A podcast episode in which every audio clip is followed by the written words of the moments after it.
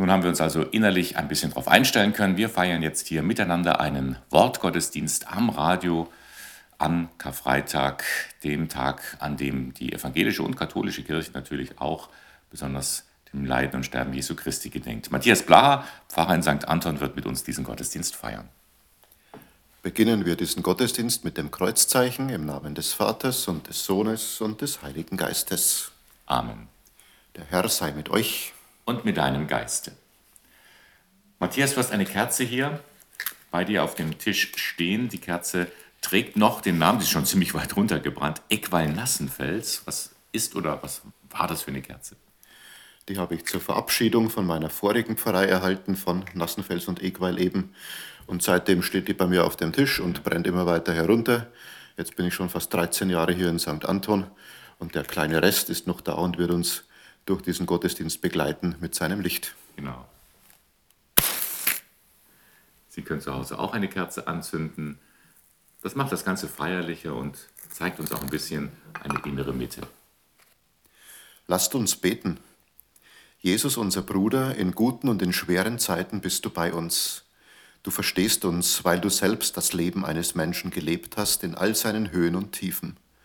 Dafür danken wir dir, der du mit Gott dem Vater und dem Heiligen Geist lebst und herrschst in Ewigkeit. Amen. Wir möchten nun miteinander einen Psalm sprechen und laden Sie am Radio mit ein, innerlich mitzubeten. Matthias, Psalme, die haben für dich persönlich auch eine tiefere Bedeutung? Psalmen begleiten meinen Gebetsalltag. Die Psalmen gelten ja als das Gebetbuch der Bibel, wo alle möglichen Lebenssituationen dargestellt sind. Menschen in verschiedensten Lebenslagen sich an Gott wenden und dieser Psalm, ein Auszug aus Psalm 139, der wird uns jetzt durch diesen Gottesdienst begleiten, weil da ganz deutlich gemacht wird, Gott sieht uns an und Gott gibt uns Ansehen. Herr, du hast mich erforscht und du kennst mich. Ob ich sitze oder stehe, du weißt von mir, von fern erkennst du meine Gedanken. Ob ich gehe oder ruhe, es ist dir bekannt. Du bist vertraut mit all meinen Wegen. Du umschließt mich von allen Seiten und legst deine Hand auf mich. Zu wunderbar ist für mich dieses Wissen, zu hoch, ich kann es nicht begreifen. Wohin könnte ich fliehen vor deinem Geist, wohin mich vor deinem Angesicht flüchten? Steige ich hinauf in den Himmel, so bist du dort. Bette ich mich in der Unterwelt, bist du zugegen. Würde ich sagen, Finsternis soll mich bedecken, statt Licht soll Nacht mich umgeben, auch die Finsternis wäre für dich nicht finster. Die Nacht würde leuchten wie der Tag, die Finsternis wäre wie Licht. Denn du hast mein Inneres geschaffen, mich gewoben im Schoß meiner Mutter. Ich danke dir, dass du mich so wunderbar gestaltet hast. Ich weiß, staunenswert sind deine Werke. Ehre sei dem Vater und dem Sohn und dem Heiligen Geist. Wie im Anfang, so auch jetzt und alle Zeit und in Ewigkeit. Amen. Amen. Heute an Karfreitag wird ja in den Gottesdiensten vor allem die Passionsgeschichte zentral im Mittelpunkt stehen. In der katholischen Kirche ist das immer aus dem Evangelium nach Johannes, von der Verurteilung durch Pilatus bis hin zum Tod am Kreuz. Wir hören jetzt einen Auszug aus dieser Passion. Jesus hängt am Kreuz. Und dann beschreibt Johannes folgende Szene. Bei dem Kreuz Jesu standen seine Mutter und die Schwester seiner Mutter Maria die Frau des Klopas und Maria von Magdala. Als Jesus die Mutter sah und bei ihr den Jünger, den er liebte, sagte er zur Mutter, Frau, siehe dein Sohn. Dann sagte er zu dem Jünger, siehe deine Mutter. Und von jener Stunde an nahm sie der Jünger zu sich. Danach, da Jesus wusste, dass nun alles vollbracht war, sagte er, damit sich die Schrift erfüllte, mich dürstet. Ein Gefäß voll Essig stand da, sie steckten einen Schwamm voll Essig auf einen Ysopzweig und hielten ihn an seinen Mund.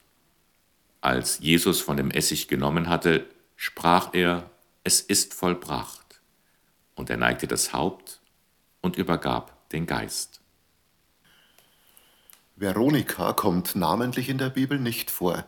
Auch die Begegnung am Kreuzweg Jesu schildert die Bibel nicht. Die christliche Tradition aber setzt Veronika mit der Frau gleich, die jahrelang an schlimmen Blutungen litt und von Jesus geheilt wurde. Als sie nun am Karfreitag sieht, dass ihr Retter Jesus selber schwer leidet, tut Veronika, was sie tun kann. Sie gibt dem Jesus ein Tuch, damit er sich wenigstens den Schweiß aus dem Gesicht wischen kann. Und Jesus bildet zum Dank für diese aufmerksame Geste sein Gesicht in dem Tuch ab. Von diesem Bild Jesu im Tuch stammt der Name der Frau. Aus Vera Ikon, das steht lateinisch-griechisch für wahres Abbild, wird Veronika. Das Gesicht Jesu im Tuch der Veronika wird zum Symbol für das Ansehen, das die beiden Begegnungen von Jesus und Veronika prägt. Jesus schenkt der Frau, die an Blutungen leidet und dementsprechend als unrein von vielen Zeitgenossen verachtet wird, sein Ansehen. Er heilt die Frau und sorgt somit dafür, dass sie auch in der Gesellschaft wieder Ansehen genießt. Und Veronika schenkt Jesus ihr Ansehen. Als so viele Menschen Jesus verspotten, bei der Verhandlung vor Pilatus seinen Tod fordern und ihn auf seinem Kreuzweg beschimpfen, lindert Veronika das Leid Jesu.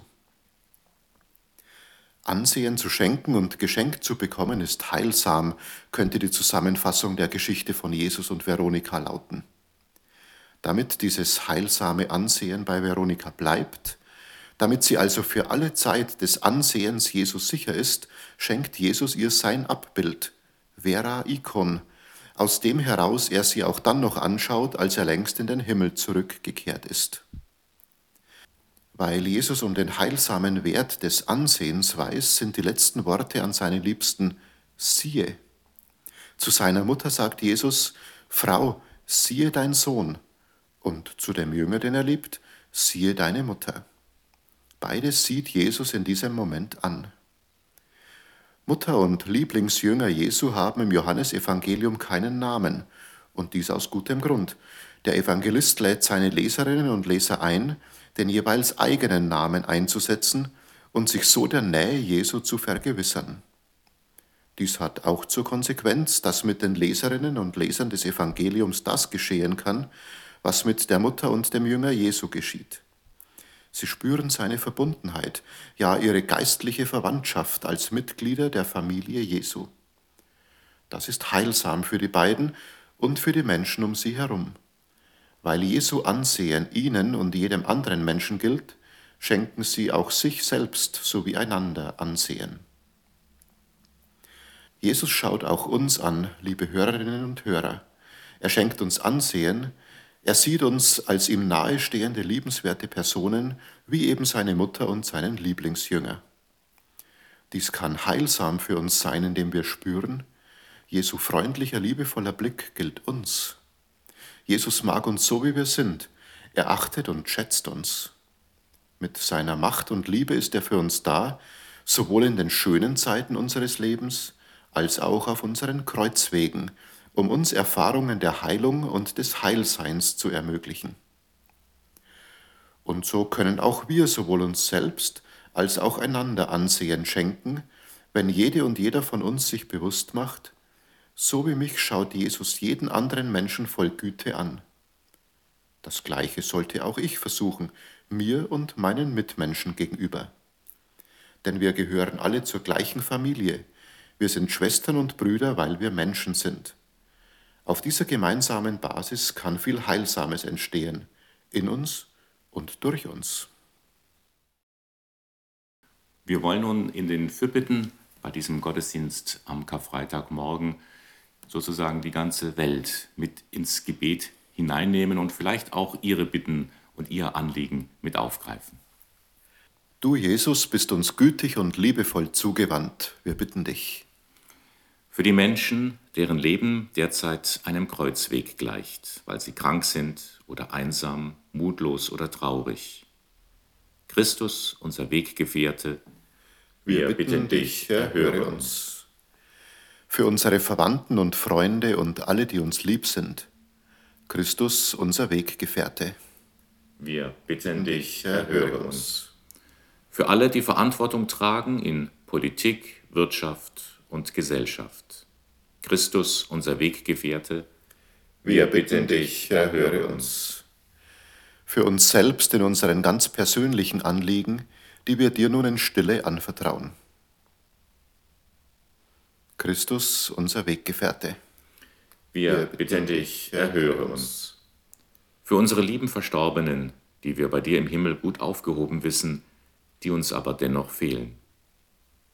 Christus, unser Weggefährte, wir bitten dich, erhöre uns. Unter deinem freundlichen Blick dürfen wir durchs Leben gehen. Dafür danken wir dir, Christus, unserem Herrn. Amen. Wir laden Sie nun ein, miteinander das Vaterunser zu beten. Wir beide machen das hier für Sie und Sie können zu Hause am Radio gerne mit einsteigen.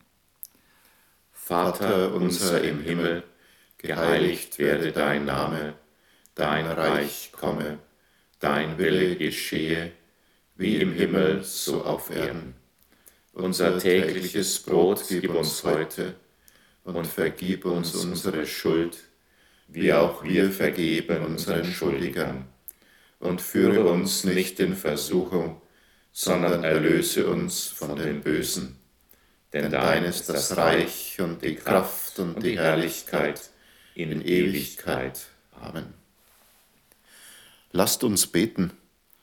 Herr und Bruder Jesus Christus, dein Tod war nicht das Ende. Du hast den Tod besiegt und bist auferstanden.